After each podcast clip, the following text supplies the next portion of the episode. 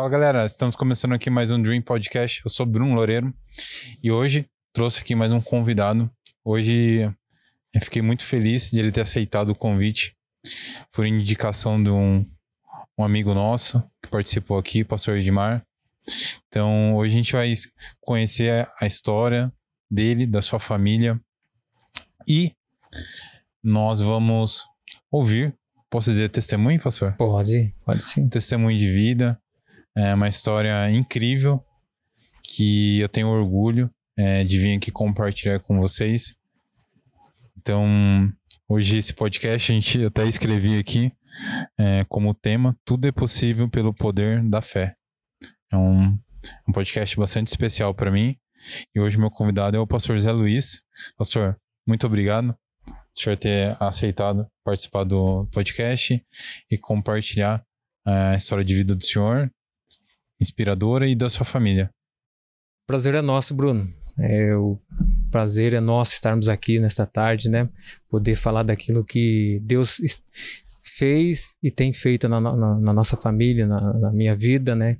E é motivo de muita alegria, né? O prazer é nosso, né? A alegria é nossa de poder aqui estar compartilhando com o público, né? Com, com os, as pessoas que irão ouvir realmente sobre esse quesito chamado fé. O, o senhor teve um contato, assim, com, vamos dizer assim, com a religião, com a parte espiritual, desde pequeno era uma coisa, é, posso dizer assim, forte na casa do senhor? Eu tive, eu acho que a primeira experiência, né, com religião foi, acho que cinco ou seis anos, né? E o meu tio na época ele já ia para a igreja e ele namorava e me, me recordo que pegava na garupa da, da bicicleta dele e, ia para ia a igreja, desde, desde pequeno, né? Igreja protestante, igreja evangélica. E foi lá com oito anos de idade onde nós entregamos realmente a nossa vida a, a Deus, na verdade, né? Podemos dizer que a partir disso foi é, um divisor de água na nossa vida, que desde então nós, já desde pequeno, né, fomos assim é, incumbidos realmente de, de servir ao Senhor, de na busca realmente dessa de servir com excelência, servir com, com graça, servir com, com aquilo que nós fazemos de bem né, para a comunidade, aonde nós morávamos e acabei nem me apresentando aqui, né? Sou o pastor Zé Luiz e tenho hoje 42 anos, sou casado há 22 anos, o nome da minha esposa é Regiane Augusta, Aparecida Camargo Pedroso. Sou pai de duas lindas filhas, a Ana Lissa e a Bianca Lissa. Hoje sirvo a Deus na Igreja Batista Fogo e Glória. Somos um dos pastores ali, onde nós temos desenvolvido trabalhos é, evangelísticos, discipulado, e aonde Deus tem é, nos colocado realmente a fazer, nos dado a oportunidade de fazer. O senhor iniciou muito cedo, né? Contato em relação à igreja, a Jesus, a, aos aprendizados. E isso norteou a vida do senhor é, desde pequeno, né? Sim, foi é, algo assim, Bruno, que desde pequeno, na verdade, eu estava me recordando que é, onde morava, hoje resido em Avaré, mas é, morava em Taquarituba, né, é, não tão longe daqui. E me recordo aí que saímos para brincar ali e desde cedo eu podia ver realmente a mão de Deus ali é, me guardando, né?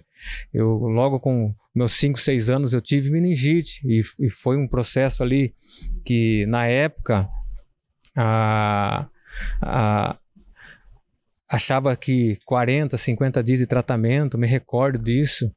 E, e, me lembro que em poucas semanas eu já estava novamente ali, aquilo que abateu a minha saúde por, por, por é, questões ali de, de, de, lá na infância, na verdade, né?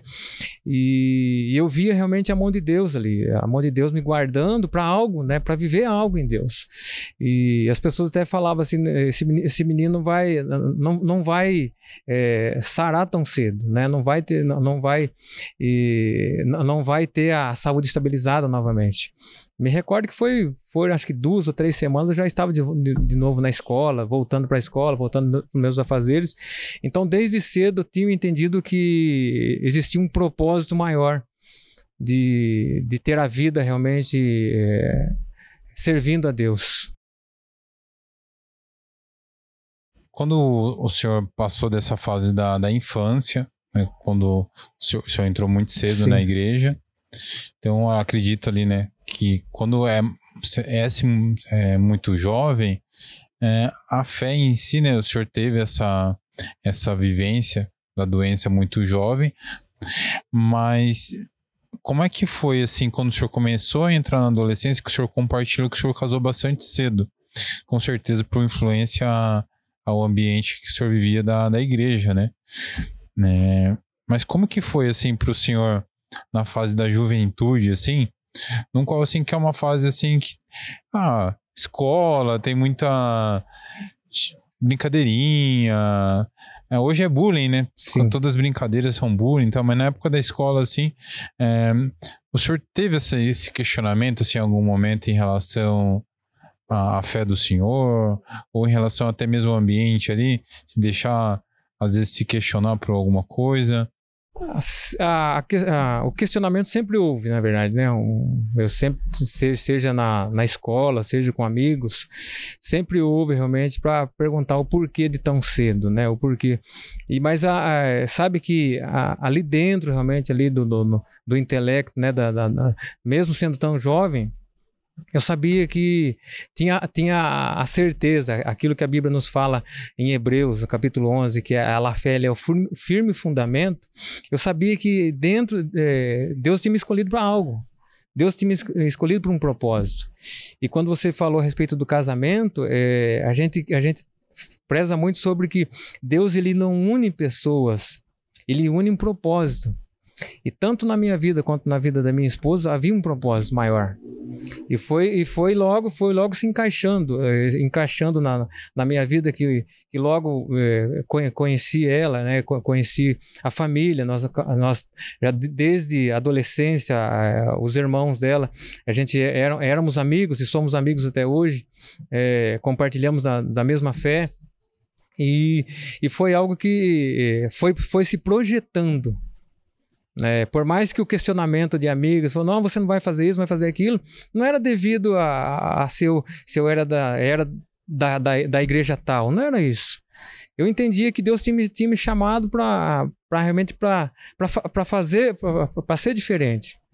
É, não, não que seja perfeito, somos imperfeitos, mas é, é, eu tinha entendido realmente em Deus aquele, aquela vontade de servir. E logo desde cedo, né, para ler a Bíblia, para buscar a Bíblia, para entender as histórias da Bíblia, para entender, para vivenciar aquilo e colocar aquilo que a Bíblia estava nos ensinando no nosso dia a dia.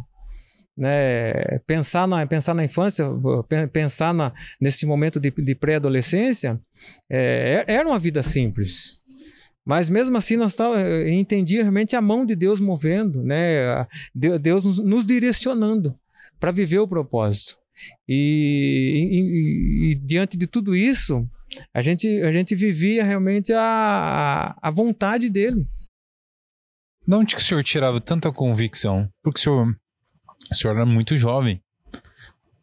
É, o senhor, não sei se teve algum, alguma outro, algum outro momento de que o senhor, o senhor trouxe essa convicção do senhor? Ou foi ali a, a meningite logo muito cedo? Que, que, qual que era essa, essa. Por que, que o senhor tinha essa certeza tão eu, grande? Eu, eu, falo assim que eu falei para você da meningite porque eu, estava me recordando daquilo que Deus estava me guardando. Mas quando eu falo para você que aceitei realmente a Cristo com oito anos, é, Deus, Deus ele usa pessoas continua usando até o dia de hoje. Ele usou a vida de um missionário que veio na, na, na igreja, né, em Itaquarituba, e quando ele apontou, apontou o, o dedo, o dedo para mim, e foi, e foi um culto no lar que tínhamos. Ele foi, foi, foi, ele ficou acho que por 15 dias. Depois nunca mais ouvi. Mas ele apontou o dedo para mim falando que é, eu seria pastor, que eu seria é, é, Deus iria, iria, iria me usar e quando ele ouvia aquilo ele não, não, não, não entrou para um ouvido e saiu para o outro. Aquilo se fez parte de mim porque era algo que eu estava buscando era algo que eu estava pedindo. Mesmo pequeno mesmo é, recém ido para a igreja mas era algo que que eu falo assim so, sobre a fé sobre o firme fundamento. Sabia que existia um fundamento sabia que, e, e o mais interessante que é, não foi da noite para o dia. Foi uma busca realmente, foi, é, foi uma entrega, e tem sido uma entrega até os dias de hoje, mas foi uma convicção. Eu sabia que em algum momento iria acontecer. Então é isso que eu falo para você, dessa convicção. Eu não sabia como e nem quando, mas eu sabia que iria acontecer. Nossa, que... O senhor teve esse, esse, esse chamado. Com oito anos de, oito anos de idade. Oito anos de idade. Caramba. Como é, é, como é que foi a, o encontro do senhor hoje com a esposa do senhor? Foi. Como que a fé do senhor é, influenciou no encontro de vocês, nesse, nesse entrelaço de vidas, vamos dizer Esse assim? entrelaço de vidas, eu falo que, que, na verdade, a minha, a minha vida se resume à igreja, se resume a, a, a servir, né? Tinha, tinha meu, meus afazeres, é, seja, seja a época escolar, depois trabalho, né? Comecei a trabalhar muito cedo. E, e também a, a, igreja tinha, tinha, tinha um grupo de jovens, né? Tinha um grupo de adolescentes, né? E, e nesse grupo de adolescentes, de jovens, tinha o, o, Hoje são meus cunhados, que eles faziam parte disso. E, e, entre um trabalho e outro da igreja que fazíamos, e fizemos vários trabalhos, seja ele é, dentro da igreja, fora da igreja, nós íamos muito na casa da minha sogra. E foi quando aconteceu realmente é, falar para você que na época ela, ela gostava de mim, não. É, o, o meu cunhado conta, minha sogra conta que ela é, era a última coisa que ela queria na vida dela. Que os cunhados falavam assim: ó, o, o Zé Luiz está vindo aí, ele vai ser, ele, ele vai ser o, o teu futuro esposo. Naquela época, quem, quem se iria interessar por um, por um, vamos dizer assim, um menino que aos olhos talvez não teria um futuro, né? É, é, era uma família simples, uma família humilde. E, e foi quando realmente Deus ele uniu. Né? Foi quando realmente nós tivemos a coragem de. E, e na época, quando eu pedia para namorar ela, ela tinha 13 anos. Eu tinha é, 16 para 17 anos. E foi um período de. Foi um período de três anos de namoro. Um namoro cristão, um namoro que é, é, era, era é apenas o pegar na mão. Era conversar. Me recordo que para dar um, um, beijo nela foram quatro meses. Aí eu falo assim que foi, foi um período realmente de, sabe, aquele, é, aquela corte, aquela corte que não existe mais, de você tá na casa, só namorava na casa, não saía sozinho. E foi, e foi um período onde nós começamos a entender que havia um propósito maior. Havia, havia algo maior. E, e, na época, eu falo para você, eu me recordo que, que foi algo que nós entendimos que o Senhor tinha um chamado tanto para minha vida quanto para a vida dela. E, e, tem sido a minha oração até hoje. A minha oração e, e o, qual foi a minha oração para eu, eu queria alguém do meu lado que amasse mais a Deus do que eu. E quando eu encontrei ela, é, é uma mulher de fé. É, eu falo que hoje, né, aquilo que eu vivo hoje, seja de ministério, seja de trabalho, seja como pai, né, eu, eu, seja como filho hoje, eu devo isso a ela. Né? Ela me ensinou muita coisa. Né? É, ela me ensinou a, a ser realmente aquilo que nós somos hoje.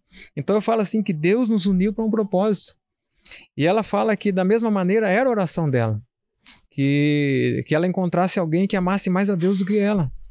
Então, quando nós nos encontramos, é, nós começamos a entender, viver esse propósito em Deus.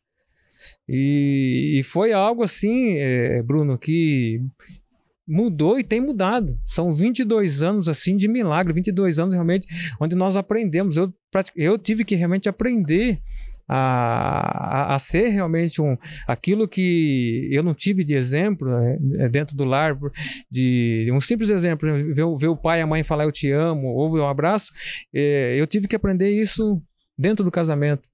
E ela teve muita paciência de me ensinar, teve muita paciência de poder realmente colocar isso e, entender e viver esse propósito.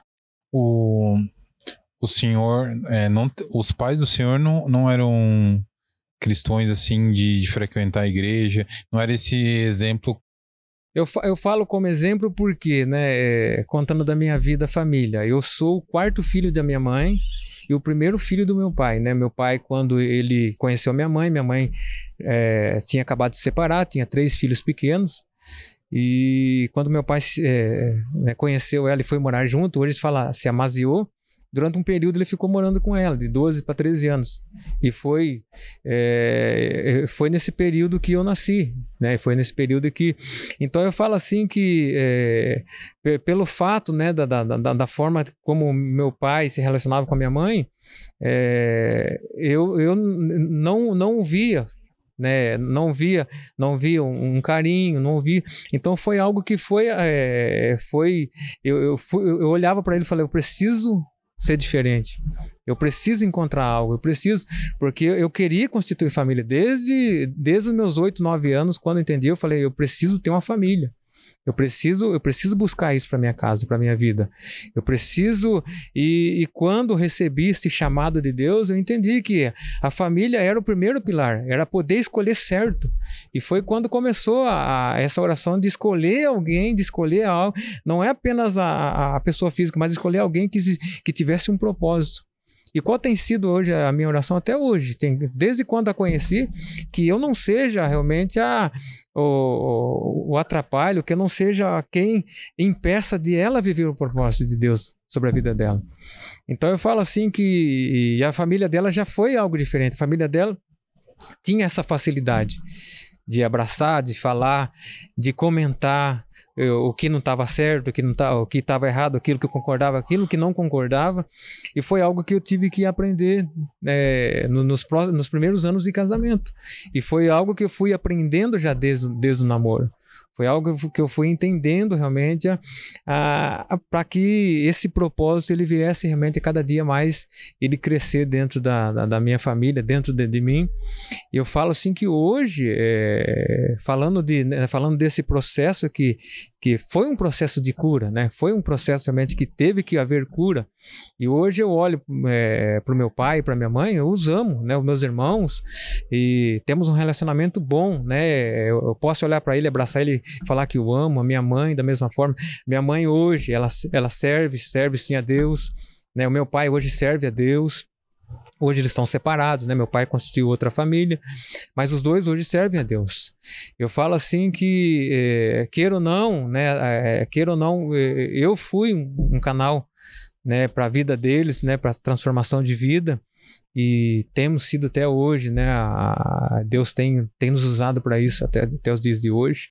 O, o senhor casou com quantos anos? Casei com 20 anos. 20 anos. 20 anos. É, quando o senhor tomou a decisão é, junto a ela de fazer o casamento, é, de, né, vocês eram muito jovens, de, constituir uma família. Mesmo com, com a fé né, como base, há dificuldades, né? Qual que foi ali, é, de início ali, os aprendizados que o senhor é, tomou ali para conseguir é, dar um início nessa família mesmo porque a, acredito que às vezes algumas pessoas que escutam o senhor falando e acham que, exemplo assim, ah, eles têm a fé, então é uma vida perfeita. E a gente sabe que não é assim. Qual que foi os primeiros aprendizados ali que, que hoje, né, como o senhor como pastor, uhum. é, mentor né, das famílias, o senhor deve fazer muitos aconselhamentos, né, com esses aprendizados. O que, que o senhor aprendeu ali no, no início ali? Eu creio que de início, na, na, a primeira coisa que a gente aprende é você assumir a responsabilidade. Né? Foram, foram conversas realmente que é, por, por eu ter trabalhado, começar a trabalhar cedo, 12, 13 anos, eu já sabia, né? É, esse trabalho, né? Por mais que seja foi um trabalho simples, mas era um trabalho. E aí você pegar alguém, né, pegar a esposa que está ali dentro do lar, aonde está é, tá sendo bem cuidado, bem aí você traz para você dessa responsabilidade de você ter que cuidar dela, você ter, ser o gestor ali, ser ali o provedor. É, foi a primeira coisa assim que é, é chamar realmente a, que nós chamamos hoje de protagonismo, você trazer o protagonismo para dentro de você. Aí você vai assumir riscos. Né? Você sabe que é, na época é, não, não precisamos ter um aluguel, né? Nós tínhamos a casa onde meu pai, é, que já na época ele, ele acabou é, entregando para que nós cuidássemos daquela casa, tinha, tinha a responsabilidade do IPTU da casa, da, da água e da luz e também da, da, da, da compra da casa. E foi, é, foi fácil? Não foi, porque a, a vida humilde ainda continuava. Né? Eu trabalhava, né, alguns falam, mas eu era ajudante de, de, de, de pedreiro, se tornei pedreiro. Depois e foi, foi nesse processo. E é, na época ela casou com esse ajudante de pedreiro e com esse futuro pedreiro que hoje se tornou um construtor, um construtor civil. Mas na época foi realmente é, ela entender que havia um propósito e eu falo assim de, de você também dar satisfação. Foi algo assim que é, você dá satisfação daquilo que você faz. Você vai para vai um casamento, não é um mais não é do, do, da minha maneira, do meu jeito, mas é do nosso jeito, daquilo que vai é, se adaptar àquilo, à necessidade ali. E eu falo assim que ela abriu mão de muito conforto, né? Por mais que tínhamos assim, tudo aquilo que nós pedimos em Deus aconteceu, por meio de, de pessoas nos abençoarem ou por próprio esforço, nós conseguimos montar a nossa pequena casa de, de três cômodos, né? Com com toda a mobília ali simples, mas tínhamos, né? E eu falo assim que é você assumir esse protagonismo. E você assumir o protagonismo é você correr risco. Dentro desse risco, você é assumir essa responsabilidade. Eu foi, a, foi a primeira coisa que realmente nós podemos aprender a ser, assumir, assumir o posto, assumir a responsabilidade da, de saber que hoje uh, tem alguém que quem você tem que cuidar. Tem alguém que você agora, você é o provedor daquele lar. Não tendo um, uma renda fixa, dependendo do dia, se chove ou se não chove, mas diante de tudo isso foi, foi o, o início de tudo, é você assumir esse, essa responsabilidade que logo então até é, por mais que morássemos na casa da mãe ainda tem é, tinha mãe ainda né tinha ainda esse conceito da, da mãe de estar no cuidado dela e agora você vai para um novo ciclo da sua vida, onde você assume essa res responsabilidade de, de ter que arcar com todas as consequências. Não podia correr para o pai, para a mãe, né, para o sogro, para a sogra, para os cunhados, não. É, agora, agora é você que vai, vai assumir isso a, e vai, você vai dar conta realmente da, do, de todos os seus atos, né? É, dentro, dentro do casamento e fora dele. Eu, eu sou muito, tenho muita dificuldade para lembrar passagem, textos. Eu sou, sou uma negação para isso, uhum. hein? É, mas na Bíblia tem algo que fala sobre a partir do momento que, que você assume, você sai né, da casa dos pais e, e aí essa transição de vida, né? Sim. Que é onde você vai ter o conceito da família, que a, a prioridade, né? Da, do, do, homem, da mulher, é, é, a família, né? Sim. É, isso daí norteou o senhor ali na, nos momentos mais difíceis. Foi, porque é, a Bíblia fala que o, o, homem vai se unir e se tornar uma só carne. Né? E, e quando você entende isso, você, você sabe que é, é a responsabilidade sua. É, não, apenas para você ter ali a, a, tua, a tua esposa dentro do teu lar, mas saber que a partir daquele momento que nós tomamos aquela decisão ali diante da igreja, diante da família, diante de convidados, que aquilo é até que a morte os separe. E, e diante disso é você é, é extrair realmente por quê? É, vamos dizer assim, eu vindo do, do ensinamento, né, eu, eu vindo de uma forma, né, a, a mente né, foi programada para aquilo, aquilo que eu assisti, aquilo que eu vivenciei né, do período que eu, que eu vivi em casa, na casa dos meus pais. E ela veio, a minha esposa veio de, um outro segmento. Então nos encontramos ali e, e, quando, e quando há realmente esse, esse encontro, é, houve, houve um, uma adaptação. Nessa adaptação de você poder entender o que, que tinha que melhorar. E muita coisa foi melhorada desde então. Deixa eu perguntar uma coisa pro senhor. É, antes da, do nascimento da, da Bianca, que é a segunda filha do senhor, né? Sim. Antes do nascimento da, da filha do senhor, que é, é uma história bem à parte, é, teve ali é, algum momento que foi tão impactante quanto assim que o senhor houve esse vamos dizer assim, se essa aprovação, esse teste de fé, essa algo que moveu vocês como aí no caso não mais o senhor, mas a família em si? É, você fala aqui, aqui refere, por exemplo, aqui. É, em, em, todo o âmbito, porque a, a, quando a Bianca nasceu, houve ali uma situação muito complicada que, que depois o senhor vai contar, mas houve ali momentos de, de dificuldade que foi, a, se não houvesse a fé de vocês ali isso dentro da família do senhor é, não, não, às vezes não teria passado ou uma dificuldade muito grande não só financeira mas do casal em si porque a, é diferente né? Que nem a gente está falando desse mov, mov, momento de transição de ser um filho uma filha para uma família. Sim. E logo em seguida vocês tiveram a, a primeira a Ana e daí veio um, um, momento na vida de vocês que foi totalmente atípico, que foi a, a, o nascimento da Bianca. Mas antes desse, desse momento, que teve alguma outra, alguma outra situação na vida de vocês? A dificuldade, eu falo assim, quanto casamento, nós Não. nunca tivemos assim. Nunca tivemos, falar para você, nesses 22 anos, nós nunca discutimos, nós nunca é, eu falo assim que é, em tudo realmente é, é, houve, houve o bom senso. Nós nunca Legal. chegamos a, a, a, dirigir uma palavra que existe, é, iria manchar aquilo que, que nós prometemos diante do altar. Então eu falo assim que dificuldade sempre teve. E quanto a, eu, eu falo assim que é, é, é, o termômetro de um casamento, quando se fala da, é, fala da, da, da, vida financeira. É um termômetro isso dentro de um casamento.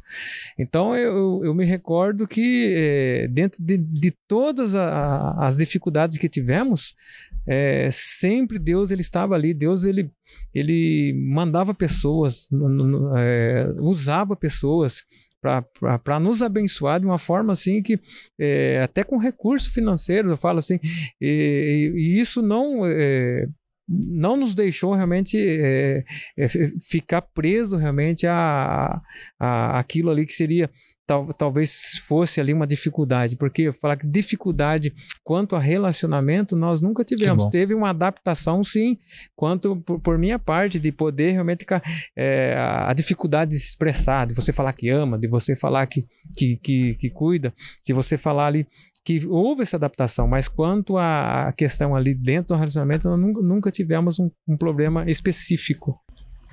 Pastor, é, vendo a vida do senhor ali é, como casal e, e a gente indo para a história da primeira gestação da, da Ana, é, houve ali esse momento de que a fé do senhor foi foi como é que eu posso dizer, provada, mas que foi, não sei se é correto falar isso, se não for, o senhor pode me corrigir, mas onde que que houve um impacto muito grande na vida de vocês quando ela nasceu, vocês receberam um diagnóstico que que ela tinha 72 horas de, de vida? É isso mesmo? É isso mesmo. Na verdade, a Ana, ela. O que, que aconteceu? A Ana, a Ana na verdade, falo para você, é, quando eu falar de, desse processo de fé da Ana, não, eu, tô, eu tô aqui. É, eu vou falar para você, eu tô aqui representando um, uma galera muito grande aí que viveu isso, tem vivido até os dias de hoje a vida da Ana. A galera essa fala assim de família, né, de igreja. E a Ana, ela nasceu dois, dois anos depois do nosso casamento. O processo de gestação da Ana já foi um processo de, é, bem difícil, né? A, a Regiane, ela descobriu que logo, logo no começo da gravidez que ela tinha é, uma, gravidez, é, uma gravidez um pouquinho complicada, que ela ficou durante muito tempo de repouso e, e sendo cuidada, né? Ali é, na época, o SUS, né? É, na época ali bem cuidada ali na, no bairro onde morávamos, né? Ela tinha tinha seu, suas consultas periódicas e, e, fazendo esses repousos que foi logo no, no, início da gestação ela ficou, lembro que ficou é, vários dias mesmo, semanas assim de, é, de cama realmente levantando só para necessidade e, física e, e, ter que ter um repouso absoluto. E ali eu me recordo que é, próximo a 29 semanas é, ela começou a ter, ter dores né, começou a ter dores e foi quando realmente ela, ela foi para o hospital, né, hospital da, da cidade de Taquarituba, ficou ali um período de internação. E recordo que né, o pessoal do hospital, né, sabendo que, a, que lá são é, cada bairro tem, tem o seu posto né, de saúde, e eles entraram em contato com, com o, o médico que cuidava dela. O médico morava em Itaí na época, eu creio que mora até hoje. Ele saiu dessa cidade e foi e foi para ver como é que estava o caso dela. É, o caso da, da, da, Regiane. E ele viu que não estava na, na alçada ali, né, né eles não teriam, é, vamos dizer assim, os equipamentos ali de Itaquarituba não seriam suficientes para aquilo que iria posteriormente acontecer, que ele estava ali é, vendo né, a complicação. E que ele, conseguiu uma, ele conseguiu uma transferência, é, ele acompanhou, né, mesmo sendo esse médico, assim, fala assim, que ó, aí você vai vendo realmente a mão de Deus. Ele, ele acompanhou até que conseguiu uma, uma transferência de urgência, né, colocaram, pegaram a, UTI e o, o, UTI móvel e transferiram ela até para a Santa Casa de Ourinhos, onde tinha ali, um, é, eles tinham uma equipe especializada. Até então, né, 29 semanas de gestação, seis meses completo. Até então, a, vamos dizer assim, o propósito era ali, de alguma maneira, segurar, né, fazer os exames que fossem necessários para que ela permanecesse no hospital o tempo que fosse, para que a gestação continuasse até seu, seu é, a probabilidade de, de nascer prematuro seria um, gigantesca, só que não para aquele momento. E me recordo que, acho que quase dois dias depois que ela já estava em Ourinhos, estava fazendo esse procedimento, e eles começaram a aplicar né, esses medicamentos para retardar, para segurar, foi quando realmente a, a, eles, eles descobriram que a, a, a, infecção, né, a infecção que ela teve foi, foi na, na parte superior da, da, da ali da, da, da, bolsa de gestação ali. E, e, por isso que não tinha esse, esse líquido que, que né, e foi quando a, a Ana começou a fazer muito, muito esforço para nascer. E foi quando rompeu a bolsa. E, e, quando rompeu a bolsa, não, já não existia mais líquido dentro ali, e sim pus foi quando é, toda a equipe médica ali levou para a sala de cirurgia, aonde é, a minha sogra que estava, né, estava no corredor, quando o médico passou e avisou que tá, tinha levado para a sala de cirurgia para tentar salvar a filha, porque o feto, diante de toda aquela gravidade, né, não teria vida, né, e, e eu me, me recordo que foi às 00 horas e 58 minutos do dia 13 de novembro de 2002, quando Ana veio, né? A Ana nasceu. E 22 anos né, na, na época, não sabendo de toda aquela gravidade, é, a Ana vai, né? Minha, minha sogra Nesse, nesse, exato momento, eu, eu estava estava em Taquarituba, eu não fui com não, não fui com ela neste momento, que eu, estava saindo saindo de um trabalho, tinha ido é, fazer algumas é, tava ali fazendo a rescisão de contrato. Então, quando ela saiu, ela ela ela saiu para Ourinhos, eu cheguei em Taquarituba. E logo na, naquela madrugada ali, quando a minha sogra me liga, me conta, no dia seguinte já ah, pego e, e, vou, e vou até Ourinhos, né? A gente, a gente vai ali, é, horário de visita, duas horas da tarde, e, e, eles liberam ali na época, né? Meu pai, meu pai, minha mãe e meu sogro fomos, fomos para fomos para Ourinhos. E, e chegando, chegando lá, chegando em Ourinhos lá, foi, foi nos liberada a visita. Foi nos liberado realmente para visitar a Ana.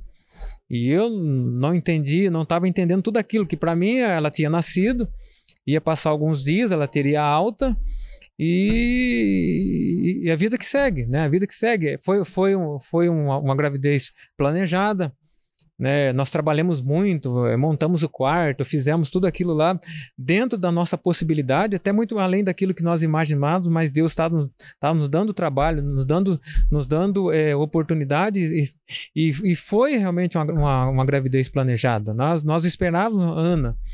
E, e quando realmente eu olhei aquela, a, aquele bebezinho dentro daquele daquela incubadora, com to todos os aparelhos ali, e olhei a cabecinha dela raspada, aquele, é, aquele bebezinho com, que cabia, cabia quase na palma da minha mão, não pude tocar ela, que ela estava ali dentro ali, só pude dar, dar uma olhada de longe.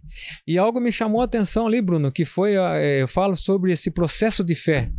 Porque a, a, fé você não consegue explicar ela, você vive ela. E quando eu olhei na, na, na mãozinha dela ali, eu vi RN de Regiane. Eu olhei aquilo e falei, mas ela tem nome, o nome dela é Ana. Ana Lissa. E, e recordo que logo que nós estávamos ali na, na UTI, eles eh, chamaram, chamaram as pressas para que nós saíssemos dali. E eu não sabia que tínhamos tirado da sala para já fazer transfusão de sangue nela. E, e saí ali todo feliz, todo contente, conheci a minha filha. É, na época não tínhamos carro, e precisava de um carro ali. Meu sogro deixa o carro dele ali e volta com, com meu pai e minha mãe para Taquarituba. E, e, me recordo que eu olho para minha sogra e falou assim: vamos, vamos registrar a Ana. Ela falou: vamos. Saímos, saímos daquele hospital ali e fomos procurar um cartório em, em Ourinhos procura um cartório, achamos lá no centro da cidade, não conhecíamos a cidade. E, e fomos, naquela época ainda não havia necessidade ainda de fazer, de você ter um documento do hospital para você registrar. Fomos lá e fizemos o registro dela. Ana Alissa Camargo Pedroso. E passando uma pessoa na rua, chamei ela para ser como testemunha ali.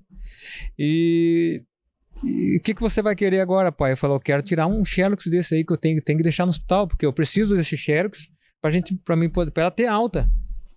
Coloquei no peito ali, paguei 28 centavos na época, o, o xerox da, da, né, da, da, do certidão de nascimento dela. Todo contente, feliz, coloquei no bolso e, e fui e, e voltei pro hospital. Né? Lá eu falo que todo lugar que você fala assim, quando há um propósito, Deus, ele, ele por mais que seja dificuldade, sempre ele vai colocar pessoas ele sempre coloca pessoas para te ajudar, para ser o teu apoio. Né? E a família, a família da, da, da Regiane, lá, os tios moravam, moravam em Ourinhos. Nós ficamos hospedados na casa deles. Né? Eram, são servos de Deus. E, e, no dia seguinte, né, chegou o horário da visita, eu, a primeira coisa que eu vou fazer é entregar a certidão de nascimento para aquele médico. Né? Foi, foi o médico que nos atendeu, o médico que tava, que tinha feito parto, né? tinha feito, é, ajudado, na verdade, né? Foi uma equipe toda e ele tinha compartilhado da, né, da, daquele parto. E quando nos chamou lá, e sempre antes da gente entrar na UTI, tínhamos uma, uma salinha, né? E quando eu sentei naquela mesa que eu peguei e entreguei aquele aquela certidão de nascimento para ele, ele olhou para mim e falou: "O que, que é isso, filho?" Falei, é a certidão de nascimento da Ana. Ela tá lá dentro e ela tá escrito RN Regiane no bracinho dela e ela tem nome. É, é Ana Alissa Camargo Pedroso. Ele olhou para mim e falou: Você tem ideia daquilo que você fez? Eu falei: Não, por quê? Filho, essa menina vai ter 72 horas de vida. Eu falei, doutor, mas é. Tenha calma, doutor, né? Deus está no controle de tudo. Filho, você não está entendendo o que eu estou dizendo. Eu estou há 25 anos aqui no hospital e, e foi, eu acompanhei, eu acompanhei realmente a, a o, o, parto, que foi, foi, algo, foi algo muito arriscado que fizemos. A, a, até então, se você não sabe, a tua esposa está correndo risco de vida.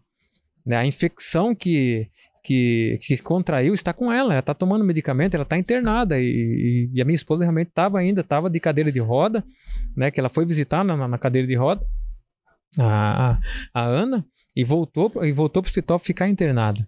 Ele falou: Filho, você não tem ideia, filho. Eu estou dizendo para você que é, eu acompanhei o parto, eu, eu fui eu quem, quem saí com, com, com, com o feto, né, que era a Ana, e, e amanheci aspirando ele. Você não tem ideia, é, nessas horas eu que eu amanheci aspirando, foram mais de um litro de pulso tirado dentro do pulmão do pulmão dessa, dessa criança. Eu não sei como ainda está respirando. Então, como que você vai, vai fazer um certidão de nascimento para quem que vai vir a óbito daqui 72 horas? Porque é algo que nós estamos escrevendo, porque nesses 25 anos que, que estamos aqui trabalhando, eu não vi algo parecido. Está longe da nossa alçada. Eu falava assim: tenha calma, doutor. Deus está no controle. Eu falava, não, eu estou com calma. Eu quero explicar para você que o hospital ele, ele não tem, ele não tem é, peso sobre isso. É, o óbito vai vir e você vai ser processado. Porque você fez algo é, sem autorização do hospital. Então fique ciente que você vai passar um, um, um, processo realmente do hospital, porque o hospital vai ter que processar. Que vai, isso vai chegar certidão de óbito com certidão de nascimento. E o hospital vai ter que. vai, vai processar o, o responsável por isso. E o coração meu foi assim: o que, que eu fiz? Né? Diante de tudo isso, o que, que eu fiz?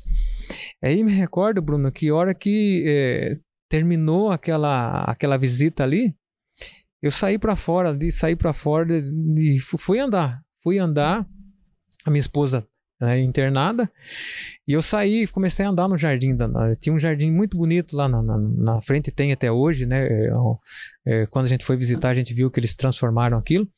E eu comecei ali orar e cantar, falar com Deus, né? Falar realmente com Deus, rasgar o coração ali e falar: Senhor, é, eu sei no Deus a quem eu creio, tenho vivido isso. Aquilo que eu fiz não foi loucura, mas algo, algo realmente eu, eu faço nesta tarde. O Senhor pode levar ela, o Senhor pode fazer o que o Senhor quiser. Mas, mas se o Senhor manter ela com vida, eu vou devolver para o Senhor. Um dia eu creio que ela vai, ela vai ser um instrumento. De alguma maneira eu, eu, eu vou devolver, mas, é, mas eu quero entregar ao Senhor. Que seja feita a tua vontade.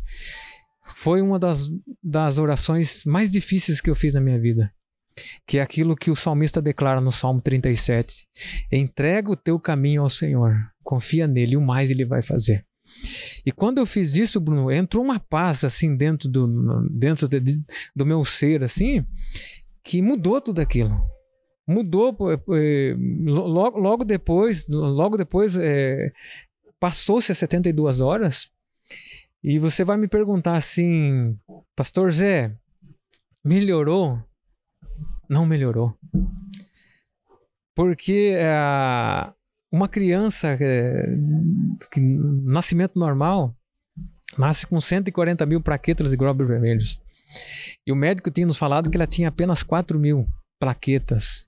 Então, tomou bolsa de, de, de né, plaquetas de sangue, fez, fez, eu creio que 7 ou 8 transfusões de sangue. E se passou 72 horas e ela não veio a falecer.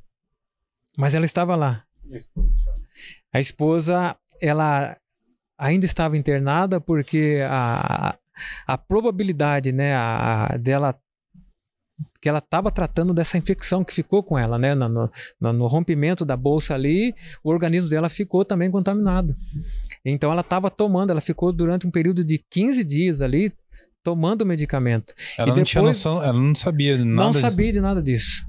Então, ela achava que estava internada no hospital, né, devido ao nascimento da Ana, devido à gravidade, não, mas ela estava lá porque ela estava se tratando. Porque a qualquer momento ela poderia ter uma hemorragia interna e vir a óbito. E durante um período de seis meses depois né, do, do nascimento da Ana, ela ainda fez um tratamento, teve que fazer um tratamento continuou fazendo tratamento para que essa infecção, né, essa contaminação é, é, é, de alguma maneira sarasse dentro do organismo dela.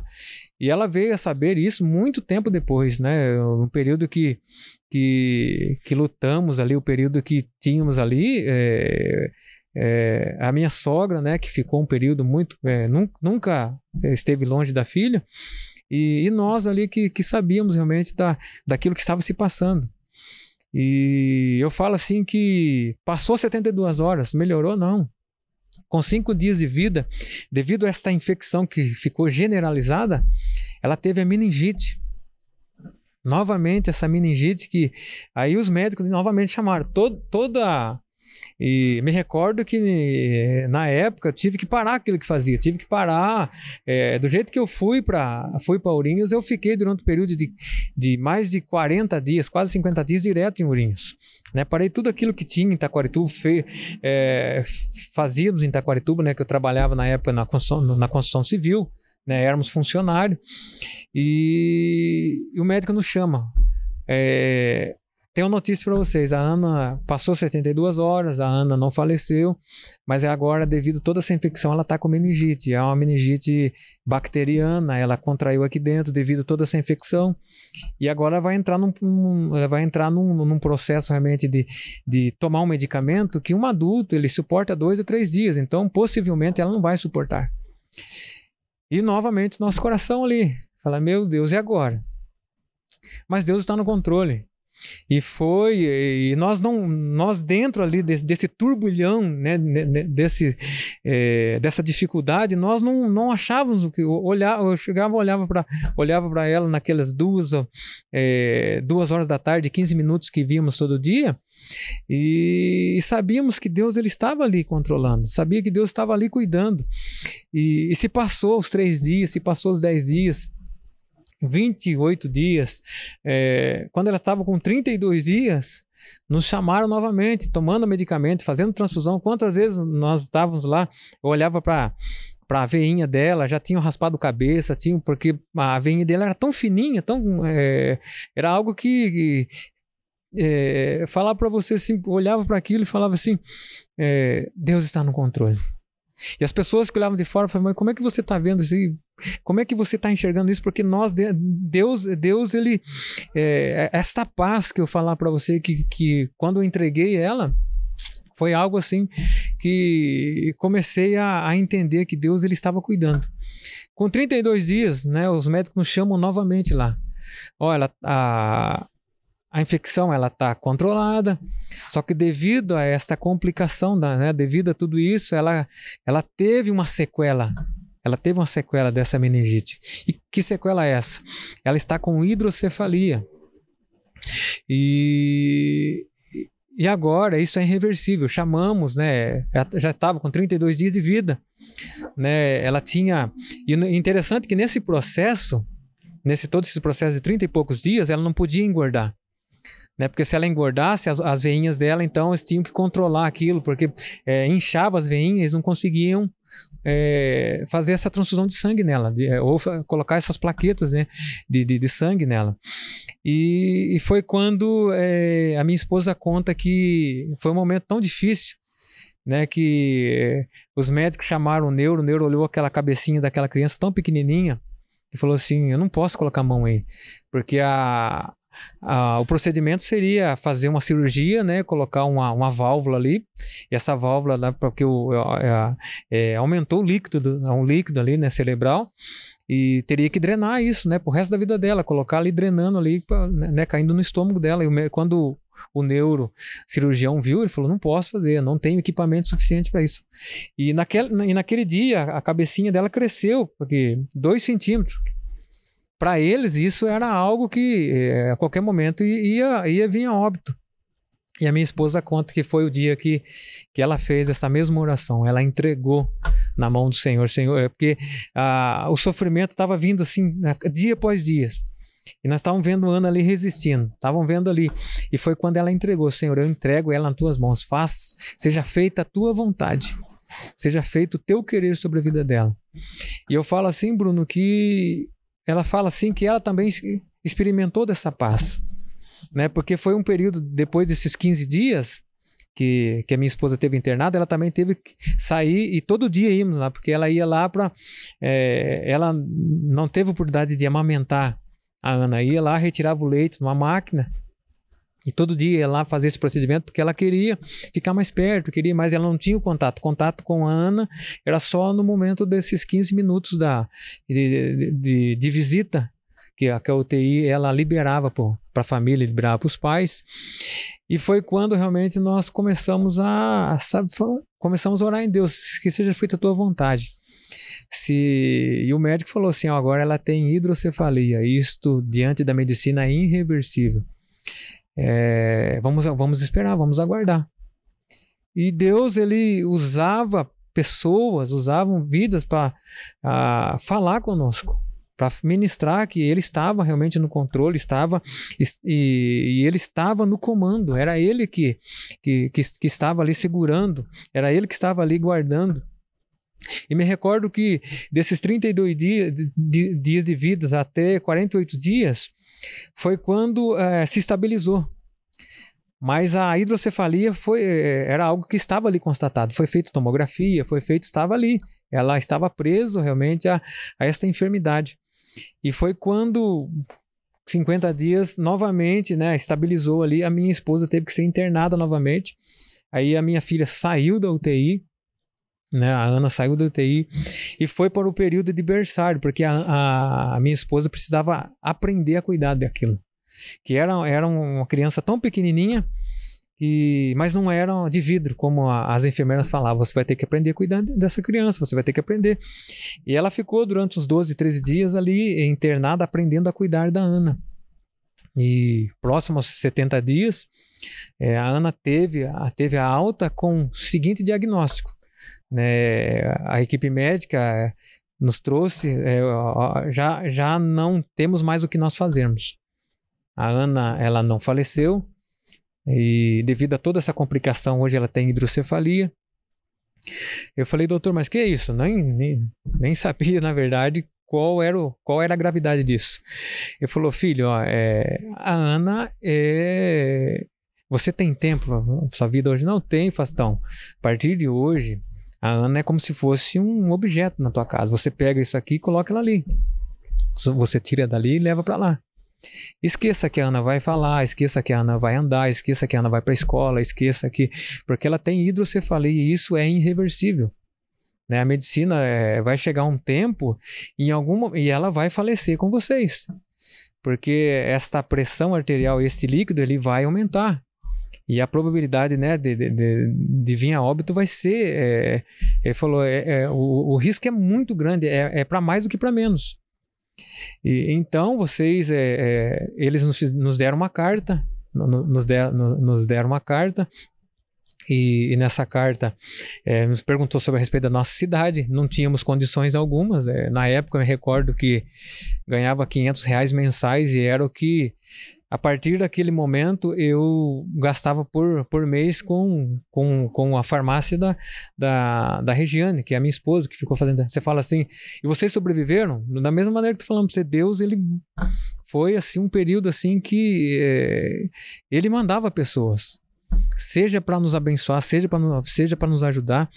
E, e nessa caminhada, quando nós estamos olhando o decreto ali daquele médico, é porque tá, é aquilo que ele ele falava assim, filho, durante todo esse tempo que há é, filho, pai, né? Durante todo esse pai, pai, durante todo esse tempo, pai, é, nós tivemos que registrar, escrever, porque todo dia era algo que acontecia diferente. Então, é, não deixe ela sozinha, porque em algum momento ela vai parar de respirar. E nos indicaram aqui, né, que isso né, eu, eu posso deixar registrado aqui, que nos indicaram, é, saímos de, de, Ourinhos, nos indicaram aqui um, um, um, médico na época que trabalhava com isso, né? E, o nome dele é Dr. Rubens Massalcato, que foi um médico que era amigo de alguns, algum deles da, né, da, dessa equipe lá, nos indicaram ele e também nos transferiram para a Unesp aqui em Botucatu, como todos conhecem como Rubião Júnior.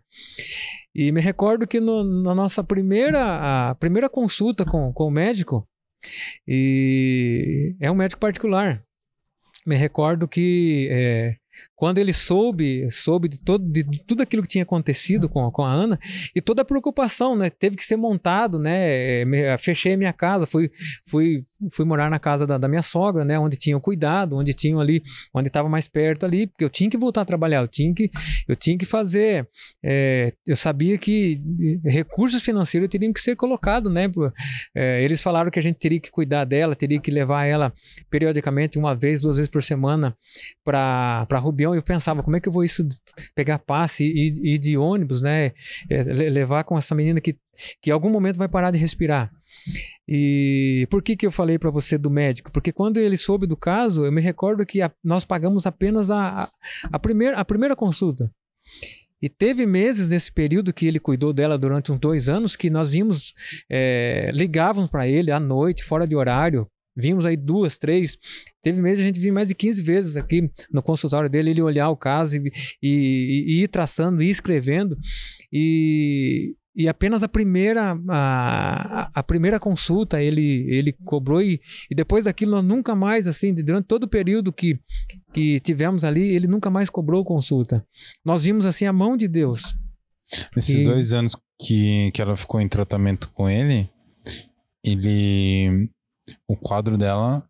O quadro dela não melhorava, porque eu falo assim que por ela ter tomado muito medicamento na, na UTI, não era qualquer remédio que fazia efeito para ela.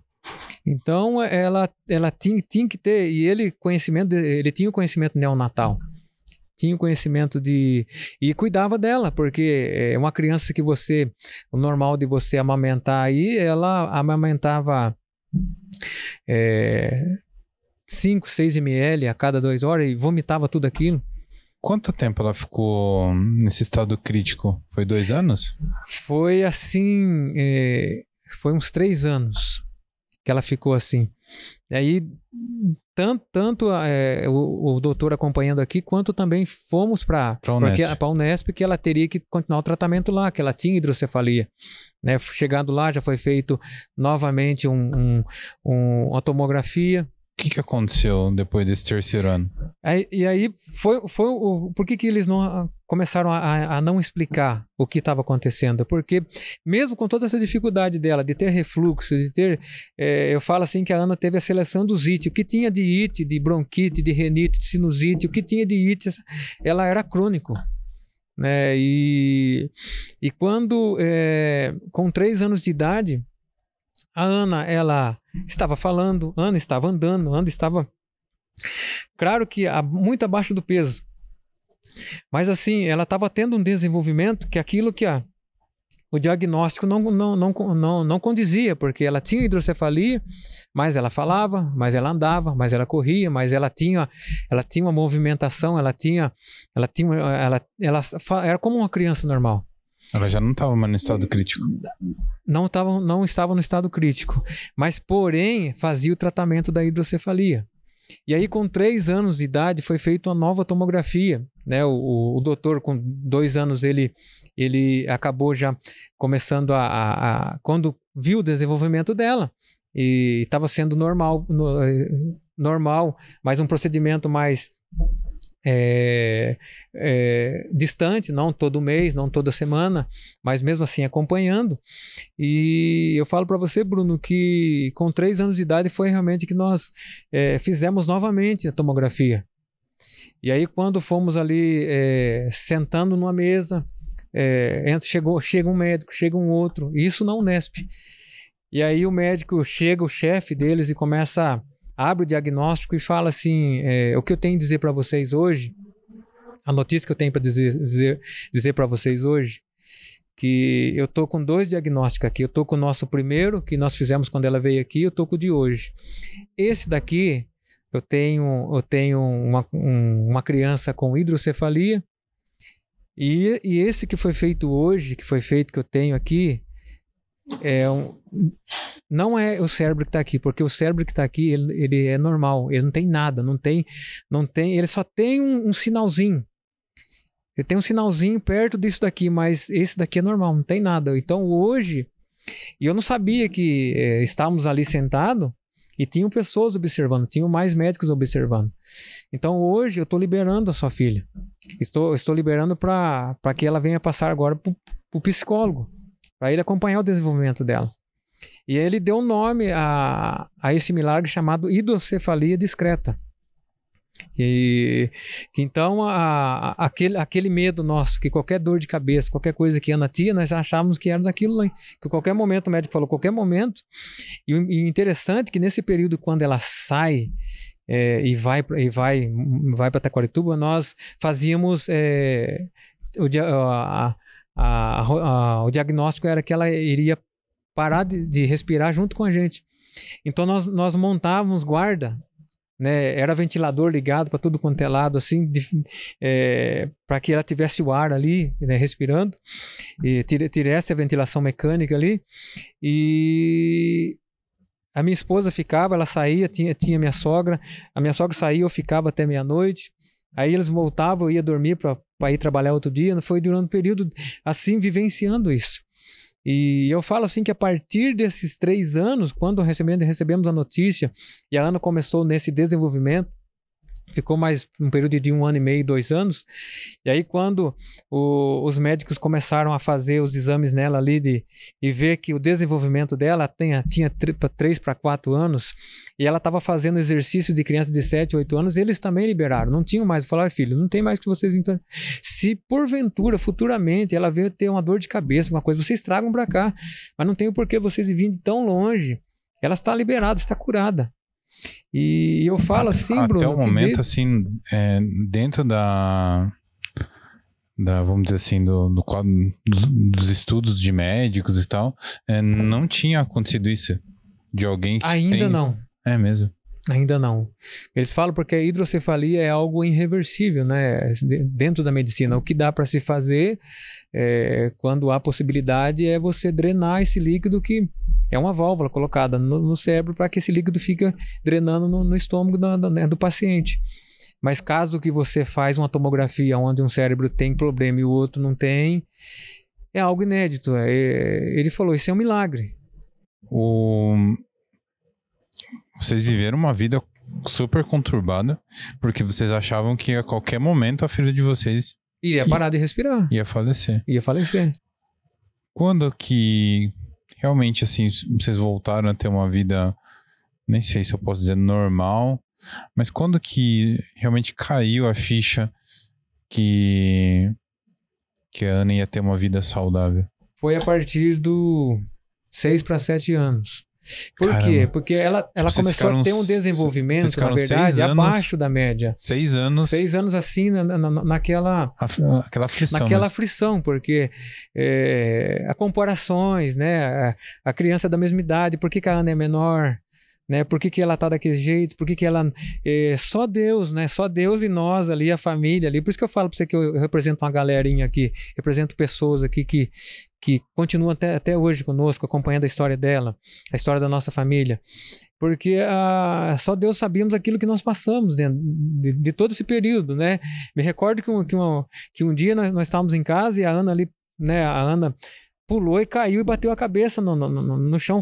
Foi a nossa loucura de sair correndo pro hospital ali, chamar o médico, contar a história pro médico. O médico falou assim: não, aconteceu lá, não vai acontecer de novo.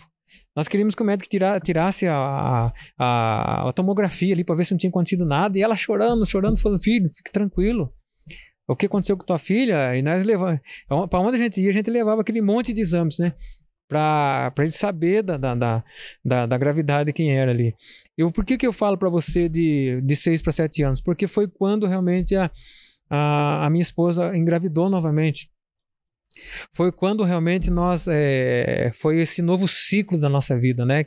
Que a minha filha, a, a, filha mais nova, nasce sete anos depois. E, e, o período de gestação, né, que eu posso dizer da, da, Bianca Lissa, que é, que é a mais nova, já foi diferente, porque é, tudo você vivendo esse turbilhão, é, quando nós descobrimos que, que estávamos novamente esperando um, um, né, um, outro filho ou filha, né? Que foi, foi, foi um período, é, um período novamente, meu Deus, será que vai acontecer de novo? Será que nós vamos passar tudo isso de novo? Deixa eu perguntar uma coisa pro senhor.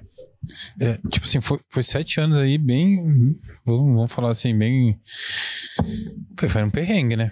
Sete anos aí, tipo, que qualquer momento, assim, vocês achavam que, que a Ana ia morrer e, meu Deus, isso é uma tortura. Nesses sete anos, assim, é, vendo assim, né, o senhor é um, homem de fé, cresceu dentro da igreja, tem uma pessoa espiritualizada. É, eu não sei, né? O senhor teve isso, mas nesses sete anos, é, o senhor teve essa, essa resposta, vamos dizer assim, ou a esposa do senhor, tipo, vai dar tudo certo? A fé, ela fala assim, Hebreus, né? 11. A fé é o firme fundamento E, e, quando nós entregamos realmente a Ana, né, tanto quanto eu fiz essa começo. entrega lá no começo, quanto a, quanto a Regiane fez, né, minha esposa, nós tínhamos entendido que um, havia um propósito maior. Né? Como então, falei para você, lá no fundo nós sabíamos que ia dar certo. Nós não sabíamos os caminhos, a forma como ia acontecer. Mas lá no fundo sabia que tinha aquela certeza que a Ana ia sobreviver.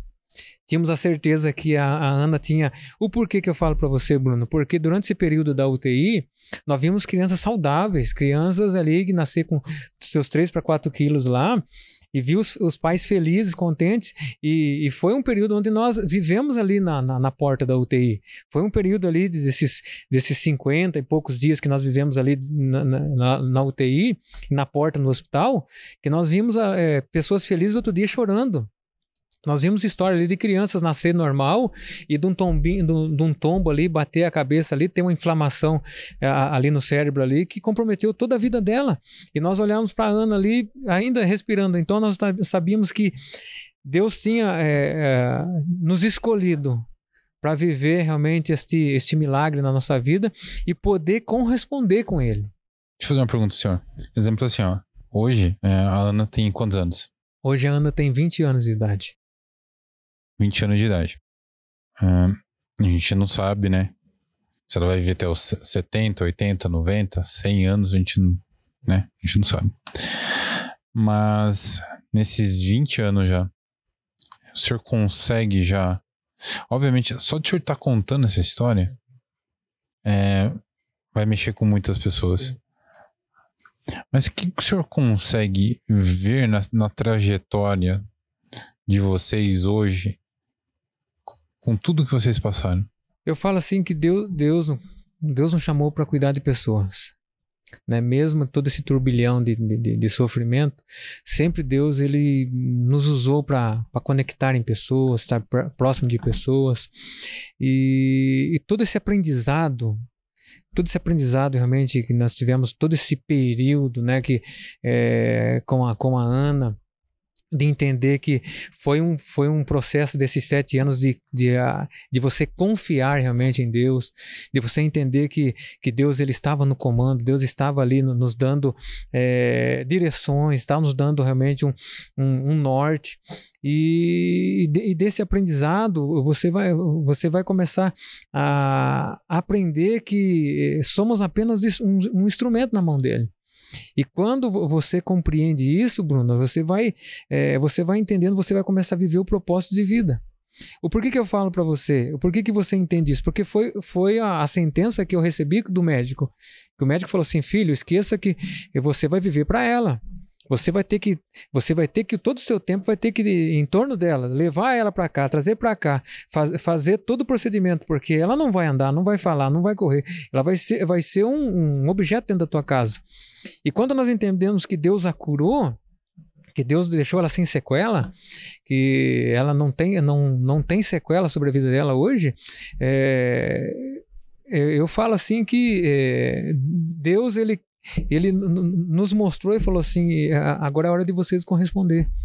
Então, tudo aquilo que nós fazemos hoje, trabalhamos com pessoas, ajudamos famílias, ajudamos é, em missões, seja ela missões, missões na cidade, missões fora dela, missões fora do país, tudo isso ainda fica muito longe daquilo que eu vivi dentro da minha casa, daquilo que eu vivo todo dia dentro da minha casa. O senhor vê, é, o senhor acredita que tudo isso foi preparar vocês para realmente conseguir levar a fé para as pessoas, até mesmo conseguir levar essa, essa história para outras pessoas.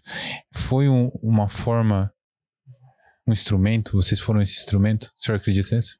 Acredito, sabe por quê, Bruno? Porque eu falo assim, porque a Ana, né, não é fala você viver na, uma história que ficou, porque a, a, a, a história da Ana, como eu falei para você, a nossa vida foi um ciclo.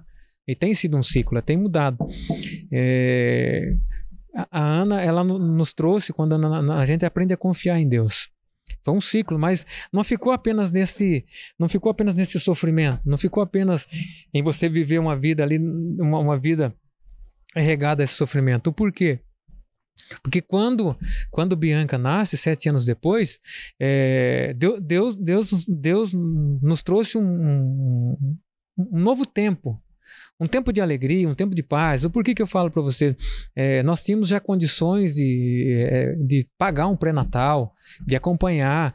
Eu tive, eu tive oportunidade de acompanhar o parto, eu tive oportunidade de ver, ver a Bianca nascer, eu tive oportunidade de, de, de ter oportunidade de pagar um médico para cuidar dela ali, um pediatra, durante seus, seus seis primeiros meses. E Deus estava nos impulsionando realmente a continuar vivendo. Por quê? Porque a, o propósito não era apenas mostrar esse sofrimento, mostrar toda esta cura, mas assim aquilo que Deus estava eh, nos evoluindo como pessoas. Deus estava nos, nos preparando para algo maior. Porque até então ainda nós não tínhamos o, é, o ministério pastoral. Né? Nós, nós já cuidávamos de pessoas. Né? Na época que, que Ana nasceu, eu fazia parte da diaconia da igreja. Né? Cuidava dali da parte é, diaconal da igreja. E fomos, e fomos trabalhando, fomos evoluindo e sabendo que Deus ele tinha esse chamado de cuidar de pessoas, de, de ser instrumento na vida de pessoas, de por mais que você vê a, o tempo sendo difícil, você sabe que a última palavra quem, quem vai dar é Deus. Então você podia estar essa palavra. E muitas vezes esse cuidado de pessoas não era você chegar e falar, ó, oh, eu fiz isso. Não. É você chegar, abraçar, você chegar de perto, você saber aquilo que a pessoa. Porque é, foi um tempo de, de muito sofrimento, de você é, saber ali e confiar. A única, a única resposta ali era Deus. Ou Deus fazia, ou Deus, ou, ou Deus fazia. Não existia outra maneira de, de, de ser conduzida aquele momento de. de, de. Então eu falo para você, Bruno, que Deus nos ensinou realmente a, a viver este tempo, né? E, e continuar, não ficar preso nele. E continuar entendendo que Deus tinha algo maior. E, e, quando Bianca nasceu, soprou sobre a nossa vida, né? Essa, eu falo assim que hoje eu, eu tenho, eu falo assim, eu tenho, tenho dois lindos presentes dentro da minha casa. Né, eu olho, eu olho para a vida da Bianca e eu vejo a prosperidade de Deus. Não é prosperidade financeira, porque a prosperidade fala que ela é a ausência de sofrimento na vida do ser humano. E essa prosperidade bíblica. Então, hoje a Bianca despojada, a Bianca que ela, ela ela tem, tem a história dela, tem, tem, tem a vivência dela e tem o chamado dela, assim também como, como, como Ana tem e continua tendo, porque Ana continua correspondendo. Eu falo assim que chegou um momento da vida da Ana que fala, Ana, você não precisa fazer nada, filho. Você pode ter tua vida normal, você pode vivenciar, mas assim, Deus ele tem a cada dia chamado Ana para um, um, um, nível a, a, acima. Eu falo assim que hoje ela é, para quem, né? A Ana tem, a Ana tem vários capítulos na vida dela. Né? E o capítulo que ela está escrevendo hoje é, é a faculdade. Né? É alguém que é, é, ouviu, eu ouvi, né? Que jamais poderia escrever, poderia falar. E Deus ele foi traçando os caminhos da Ana. E hoje a Ana continua assim escrevendo a sua história. Qual é a relação da fé hoje da família do senhor? Exemplo assim, uh, vocês teve toda essa, essa, essa transformação de vida uhum. do senhor em vários momentos, né? Como pessoa. Sim. Dentro do casamento. Essa, esse, esse momento durante sete anos. Depois vocês foram abençoados novamente uma nova gestação. Houve essa, esse recomeço, todos vocês, onde a parte financeira é, já hum. não era um grande problema. E, hoje, é, 20 anos depois, praticamente, né? É, vocês vivem num momento totalmente diferente. Como que a, a família de vocês hoje é, vive a fé em si? Hoje eu falo assim, nós, somos, nós vivemos toda a nossa vida, nós, nós vivemos, falo família, assim, que eu falo, quando eu falo família, eu falo de casa, né? É, eu, esposa e filhas, né? É, nós continuamos a correspondendo. Né? Eu falo assim que hoje, você fala assim, é, pastor José, você está rico hoje? Não, nós somos, estamos abençoados. O porquê, a grande questão é quando você é, chega né, aonde Deus quer que você, a gente está longe disso ainda, é você entender o porquê que você está ali. É você corresponder com aquilo. E eu falo assim que é, a, tanto a Ana né, hoje quanto a Bianca, nós entendemos isso. Né? Que, que nós confiamos em Deus e nós prosperamos em Deus. Né? É, então, é, a Ana representa a confiança em Deus e Bianca representa essa prosperidade em Deus, de você poder corresponder, corresponder com aquilo que Deus te coloca, com as conexões que Ele, que ele dá para você, seja, seja no trabalho, seja no dia a dia, se, seja para uma simples visita ou até mesmo para mesmo para um, um, um, grande, seja um grande evento, seja qualquer convite, você sabe que há um propósito naquilo. Então você corresponde com aquilo, porque a fé, você não vai conseguir explicar ela, mas você consegue viver ela. Né? É algo que está em você, é algo que você. A, a, a Bíblia fala que, é, né, o, o, próprio Cristo fala que, que é, os sinais seguirão aqueles que o seguem.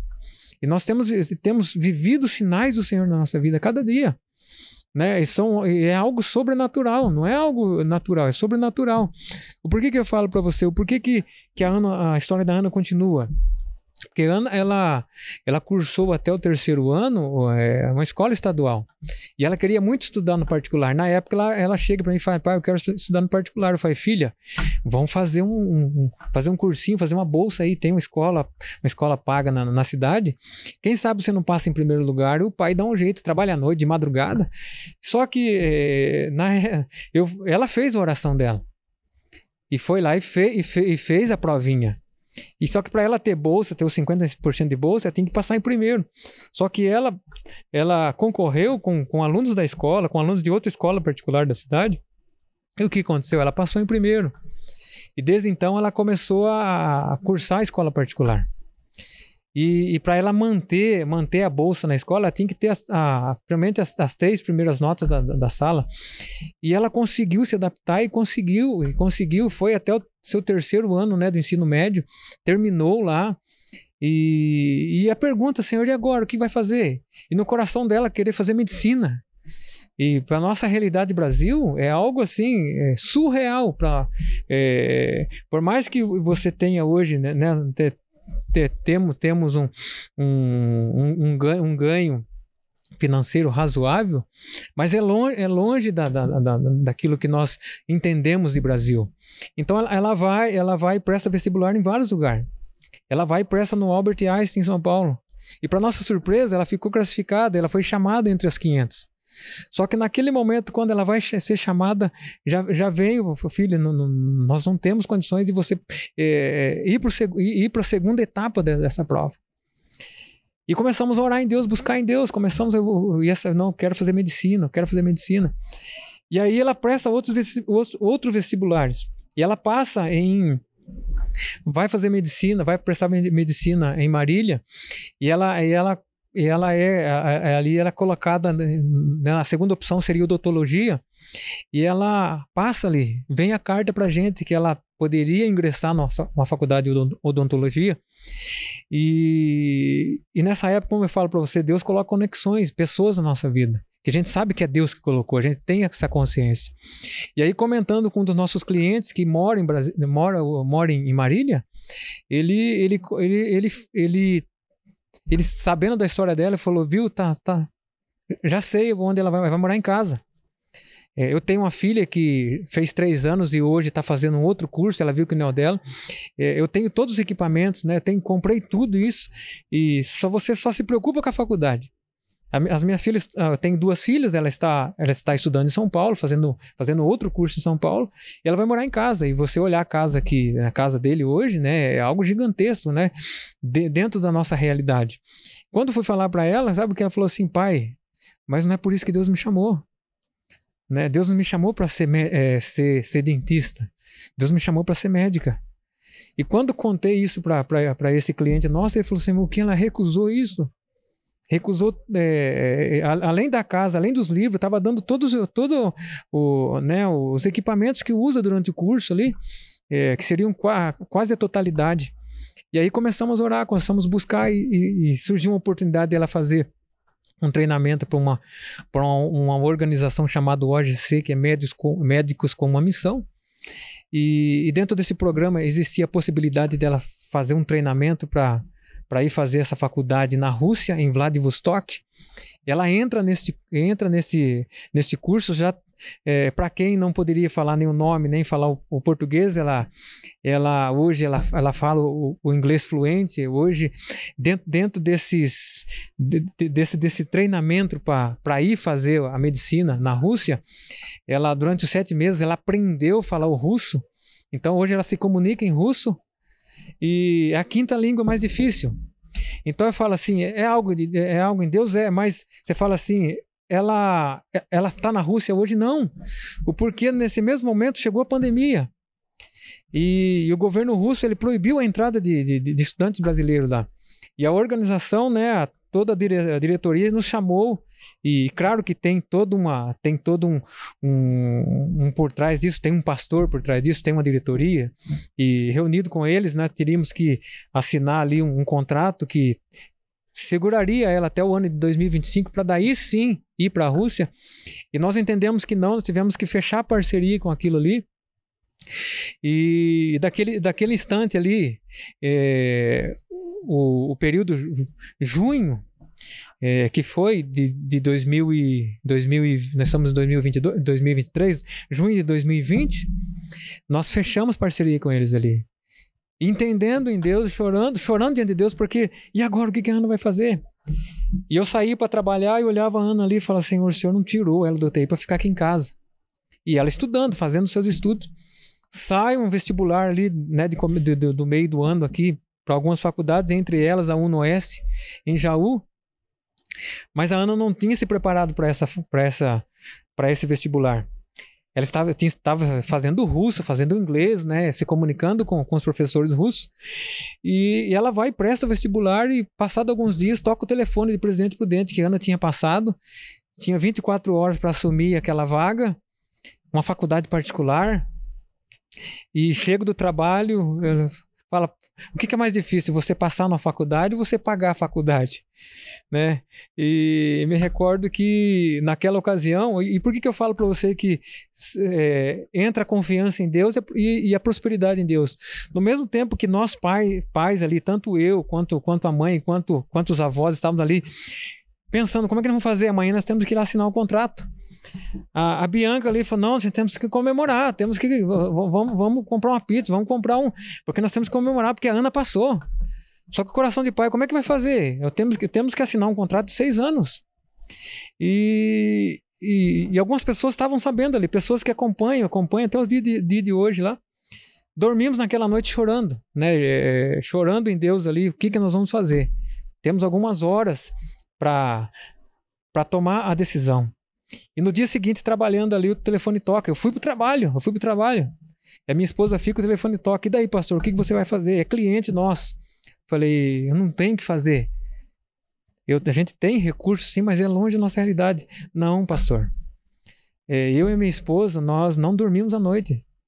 Né? Nós fomos tocados em, e, e nós vamos nós vamos presentear, nós vamos financiar, nós vamos é, ser mantenedor. Enquanto a Ana estudar, nós vamos estar junto com vocês. Nós vamos, pode ir para lá, nós vamos, nós, vamos estar lá. É todo, é, é, é, é os 100% não, mas foi nos, foi nos dado um norte. Eu falo assim, é, é, é, a, é, é a grande parte do curso. Que todo dia 3 eles vão lá e depositam. E eu falo para você que a Ana já ela está no, no quinto semestre da faculdade né? Esse, esse meio de, desse ano ela já vai para o terceiro ano da faculdade. E eu falo assim, é, que a cada, cada mês nós temos visto assim, a, a, a, mão de Deus, a confiança em Deus e a prosperidade de Deus, porque Deus tem, tem sido assim conosco. Né? Da mesma maneira que eu falo assim, eu olho, eu olho tanto para Ana quanto para Bianca, eu vejo esse, esses dois ciclos da nossa vida. E hoje a Ana está lá, tá sendo. É, falei com ela hoje de manhã. Falei com ela hoje, ela é uma faculdade realmente de Deus para a vida dela. Ela está tendo um contato, é uma faculdade híbrida, não é apenas o, os 100% teórico, ela está tendo contato com pessoas, né, com posto de saúde, com hospital. E, e fala assim: é, é Deus, meu irmão. Não tem como explicar para você. Eu falo assim que você assinar um contrato onde você não tem e você saber que Deus ele não, é Deus dizendo, tô aqui. Continua. Pastor, é, é muito bonito ouvir é, todo é, é a história, né, do Senhor atrelado, né, a história da família, é, ver, né, como que que Deus guiou o Senhor. E através das pessoas é, ao redor do Senhor também é, impulsionou é, vocês conseguirem a conquistar também o sonho, né, da Sim. Ana, que teve um início de vida tão difícil, tão né? Tão difícil. É, eu, eu achei muito inspirador quando eu conheci a, a história, um pouco da história do senhor, da história da Ana. E eu não tenho dúvidas é, que, que a história do senhor vai tocar o coração de muitas pessoas. É, eu fiquei muito mais como ouvinte hoje, aprendendo. É, normalmente dentro do podcast a gente entra em reflexões, mas a, a história da Ana a história da família do senhor traz a gente mais muito mais para um, uma forma mais de ouvinte, de, de, de conhecer a história de vocês que, e trazer é, isso pra gente, é, pelo menos para mim, é ver como, como Deus, né, tá presente em todos os lugares.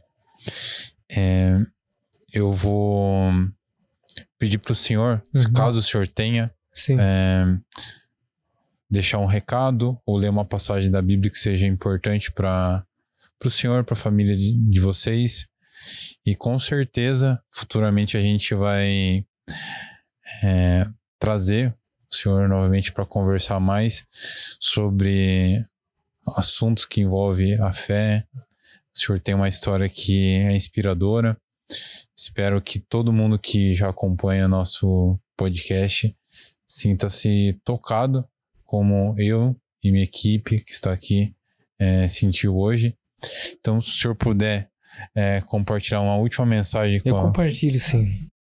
Eu falo assim, hoje, na verdade, eu trouxe um presente também. Como eu falo assim que a gente vive numa evolução, é, a gente sempre buscando, eu continuo estudando, né? Eu, hoje eu sou, sou estudante de hebraico, né? Já faz um ano que eu faço hebraico. Não para você falar a língua, mas para você entender o poder dessa palavra. E a gente hoje, nesse, nesse procedimento né, de, de, de, de intelecto, né, né, nessa. É, que hoje estão se chamando sobre a inteligência espiritual, porque sabe você que a ciência fala que dentro do nosso cérebro existe um ponto de Deus. E esse ponto tem que ser plugado. Né? Esse ponto tem que ser ligado para que você viva o propósito da tua vida. Em 2018, quando nós é, fomos convidados a participar desse projeto chamado Malas Prontas para o Sucesso, é, nós estamos, é, somos, o, somos o, o, pequenininho aqui dentro, esses gigantes que estão aqui dentro. E nós falamos sobre essa é, a influência do, do consciente espiritual, né, que seja a inteligência espiritual. E tivemos a, a, oportunidade e satisfação sendo convidado pela editora SAF, que é uma editora de Brasília, e nós falamos né, no capítulo 24 a respeito de, do que se influencia na saúde, no dia a dia, nas decisões, nas ações, e é com muita alegria que eu te presenteio, né? Para que você. Todos nós temos que ter malas, né? E aquilo que nós vamos colocar é, para que tenhamos sucesso na nossa vida. É, eu posso dizer para você que o, suce é, o sucesso é, é aquilo que o salmista declara, né? Declara no Salmo primeiro que eu falo para você assim que que é a minha história de vida é, como você está me dando a oportunidade, eu vou, vou abrir o Salmo primeiro aqui, que é, que é a chave realmente de toda a vida do homem. Né? Ele fala assim, é uma, é uma Bíblia conceito judaico, né? ela está bem próxima do original e está transliterada, está falando aqui no nosso português. É, diz dessa forma, são, são versículos que Abençoados são os que rejeitam o conselho dos ímpios e não ficam no caminho dos pecadores, nem se assentam à roda dos escarnecedores. Sua alegria está na Torá, né? está na lei do Senhor de Adonai. Em sua Torá, que é a Bíblia, meditam dia e noite. E eles são como árvore plantada junto a ribeiro, que frutificam no seu tempo, e suas folhas nunca murcham. E tudo o que ele faz será bem sucedido. Então a mensagem que eu tenho a dizer né, a você, Bruno, a toda a equipe maravilhosa que está nos acompanhando aqui, a você que está ouvindo, é, é fazer como o salmista que declara que há um segredo realmente de você ter uma vida próspera, há um segredo de você ter uma vida de fé, é você ser plantada realmente junto a Ribeira, é você ser, é você ser alicerçada em algo, você ser alicerçada em alguém. E esse alguém é Deus, que a Bíblia nos fala que ele, ele criou, né? Criou tudo que nós, que nós sabemos, tudo aquilo que nós temos, seja eh, toda a ciência, toda a química, tudo, toda a biologia, tudo aquilo que está sobre a face da terra e fora dela. É, é, ser como o salmista declara aqui: ser como a árvore plantada junto a ribeiro de águas, que frutificam no seu tempo e não murcham, porque dificuldade teremos. Mas em tudo quanto nós fizermos, nós seremos bem-sucedidos, porque nós temos um princípio, nós temos um legado e nós temos um, um propósito. E esse propósito é viver a vontade exclusiva dele.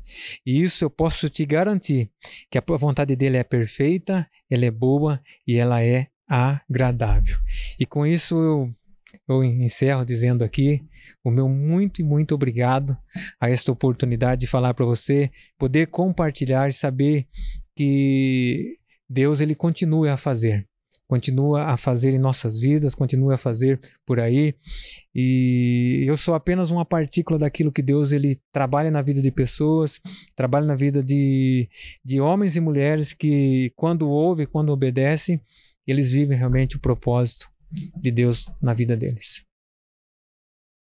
Pastor, muito obrigado. Eu só tenho a agradecer por o senhor ter aberto um grande tempo da agenda do senhor passar a tarde aqui conosco para compartilhar a sua história e um pouco do ensinamento que o senhor traz.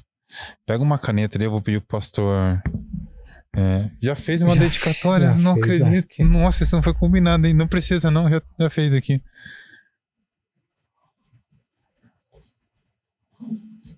Ó, não ia encerrar, mas eu vou ter que falar aqui, porque ele fez um negócio aqui que. Ó, dentro do que o senhor escreveu aqui, hoje a gente gravou um, um, um programa que a gente falou sobre propósito de vida. E eu não gosto de falar muito sobre minha vida pessoal assim, porque eu, às vezes eu acabo me emocionando. Mas eu vou compartilhar bem brevemente um pouco pro senhor, dentro do que o senhor escreveu aqui para mim na dedicatória. Que eu não acredito que foi por acaso.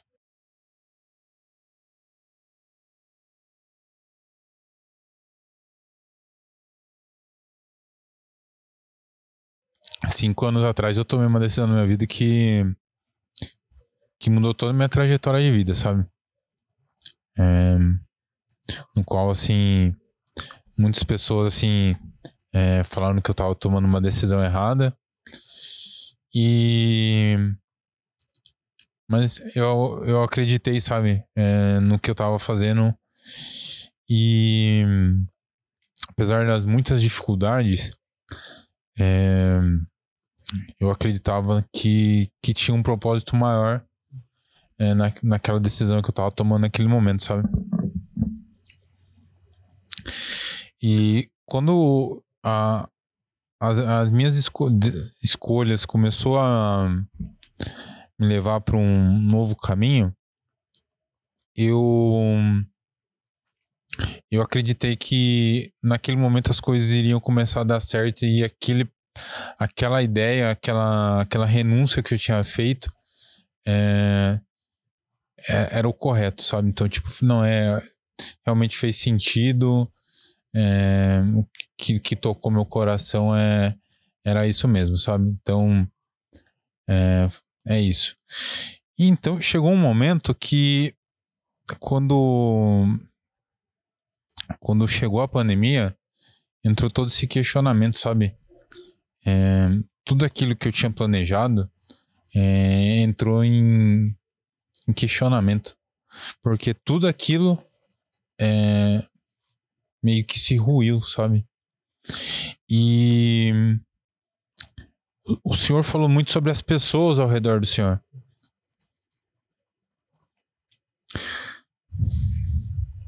E. Eu, eu me.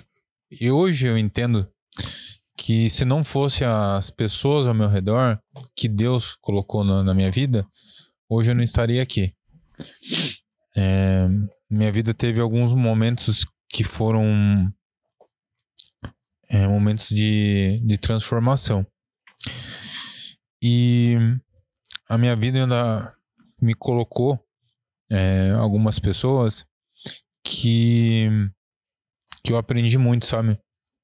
E no ano que entrou a pandemia, se não fosse essas pessoas, se não fosse um amigo em especial, é, eu não estaria aqui hoje.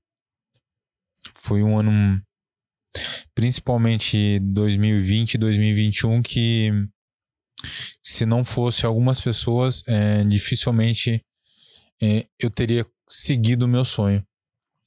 Então, hoje, cinco anos depois, três anos depois do, do início da pandemia, e, e, e hoje especificamente é um dia muito especial, porque faz um mês né, que a gente está vivendo uma transformação agora em grupo que que é muito significativo para mim, sabe? Hoje eu vejo que, que esse sonho que, que permeia, eu falo, meu coração, é, norteia muito as minhas. É o que norteia as minhas decisões. E como o senhor, é, teve pessoas que trouxe é, inúmeras bênçãos na vida do senhor, eu me vi também nessa situação. Uhum. E, e eu vejo que hoje essa esse meu sonho que gera transformação na minha vida e de outras pessoas, é, nada seria possível sem a fé e, e sem as pessoas boas que uhum. acreditaram que, e que foram instrumentos na mão de Deus. Hoje é, a, do mesmo jeito, quando eu comecei a fotografar há mais de 13 anos já, é, tomei uma decisão é, na qual nem tinha dinheiro para comprar a câmera na época, mas isso é outra história. Mas eu vejo assim que, que a vida da gente é muito. O que o senhor falou, né? É, a gente tem que ter a fé, Deus tá ali fazendo, é, tá, tá presente na, na vida da gente, os sinais estão ali. E eu fico muito feliz de hoje ser esse instrumento de poder levar uhum. a história do Senhor para outras pessoas. Que hoje eu tenho pessoas que estão comigo, que, que estão nessa trajetória também. Então eu só agradeço o senhor estar aqui. É, o que o senhor escreveu aqui é, foi muito impactante para mim, porque tem muito a ver com a minha história. É, então eu só agradeço. Espero que tenha sido um, um programa que ajude uhum. muitas pessoas e que a palavra do, do Senhor e do Senhor, do Senhor né? É, alcance muitas pessoas. Sim. É, muito obrigado por senhor ter abrido um pouco da vida do senhor, compartilhar. É, é, a gente está aqui para inspirar outras pessoas e que as pessoas tenham mais fé e levem uma vida, tenham uma vida com um propósito maior que, que o financeiro e conquistas é, materiais, que existe um algo maior que é intangível, né? É, eu, eu falo assim, Bruno, que eu tenho encerrado, mas fala assim, Bruno, que como você, como eu falei para você, há um propósito, né? Eu peguei esse livro, saí de casa lá, e eu ia trazer ele e autografar aqui, né? Daí eu sentado com a esposa e o que, que a gente vai escrever para ele? Aí a gente falando lá, ela foi ela que escreveu isso aí. Então eu falo assim que há um propósito maior. Então Deus ele une une pessoas, né? Une é, para um propósito maior. E eu falo assim, Bruno, que é, é a forma de você corresponder no ciclo da sua vida. Né? Você vai, você vai mudando, mudando de ciclo. Eu falo, falo por mim. Não tem como voltar atrás, mas não tem como olhar para trás e querer. É, é, não, não que seja. Não, não que hoje não, eu, eu não vá fazer isso, mas não tem como eu, eu, eu voltar atrás, olhar lá, pro, lá atrás lá e ver quando, quando eu estava de bicicleta. Hoje eu ando de bicicleta, mas eu falo assim, não há necessidade hoje, porque e você correspondendo nessas etapas da vida, nós, nós hoje estamos morando em Avaré, né, recentemente viemos, viemos para cá, estamos servindo a Deus, estamos continu continuando nosso ministério aqui, e é você corresponder com a outra, com, com atitudes, né, com a forma como você vai agir. Né? Eu falo assim que hoje nós estamos na, na, na nossa terra prometida que Deus nos, nos, nos levou para conquistar. Então, é, é, a maneira como você vai se corresponder. Né? Deus te trouxe até aqui, então a maneira agora é você corresponder à altura. Você tá, tá de pronto. Então eu falo assim que todos nós, meu irmão, somos agentes de milagre, agentes de transformações. Então eu só tenho a agradecer. Gente, só tenho a agradecer a todos vocês. Não sei quanto tempo deu esse programa, mas eu sei que foi bem longo. É, muito obrigado por todo mundo que está acompanhando é, nosso programa. Só tenho a agradecer a todos vocês. É, pastor, é, deixa o arroba do senhor, do Instagram do senhor, para quem quiser acompanhar o senhor e o evangelho do senhor. Eu estou no Instagram, arroba coach José Luiz. E, e se alguém quiser e-mail, né, o e-mail é joseluiz.kiko.gmail.com. Estamos lá, sempre temos colocado coisas lá, é, coisas boas, né, coisas que, que edificam realmente, coisas que fazem realmente você crescer. É, é esse meu, meu contato. Gente, é isso. Só tenho a agradecer. Para você que queira acompanhar o meu trabalho, é o Bruno Loureiro. No Instagram do podcast Dream PDC, vocês conseguem ver os cortes, bastidores. E no Instagram da Cena BR fica o Instagram da produção do podcast para vocês é, em breve estar tá vendo os conteúdos que a Cena BR produz. Então, Fica a dica aí para vocês, Cena BR, para você que quer produzir um podcast, o vídeo da sua empresa, o vídeo do seu casamento, aniversário e por aí vai. Lá vocês entram em contato e conseguem ver um pouquinho do, do nosso portfólio. É isso, gente. Até o próximo programa. Não esqueçam de se inscrever aqui no nosso canal, comentar, dar um joinha, mandar no grupo do Zap. É isso. Até o próximo programa. Valeu, pastor. Obrigado, viu?